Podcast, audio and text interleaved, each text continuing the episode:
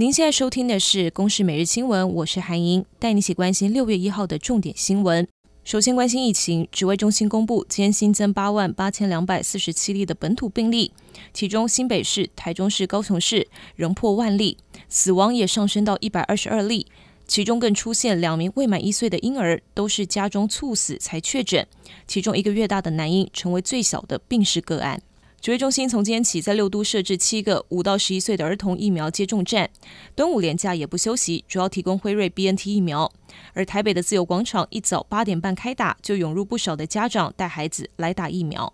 各县市五月二十三号起，高中以下停课两周，改远距教学。台中市今天开第一枪，高中以下的学校远距教学再延长一周，到六月十号。接着，南投县、彰化县、云林县跟嘉义市也跟进。韩国今天宣布重启观光，台湾游客及其可申请免费的个人观光签证。另外，完整接种疫苗者入境之后可以免隔离七天。而疫苗的厂牌现 WHO 紧急使用清单的莫德纳、AZ、BNT 等，但是不含高端疫苗。现在许多国家放宽旅游限制，国内申请护照的人数也增加。六月一号起，护照一化申请系统也上线，民众可以预先填表、上传照片，来缩短现场等待的时间。另外，比照新版护照，国际驾照也改版，在封面加注台湾，七月一号就可以申请。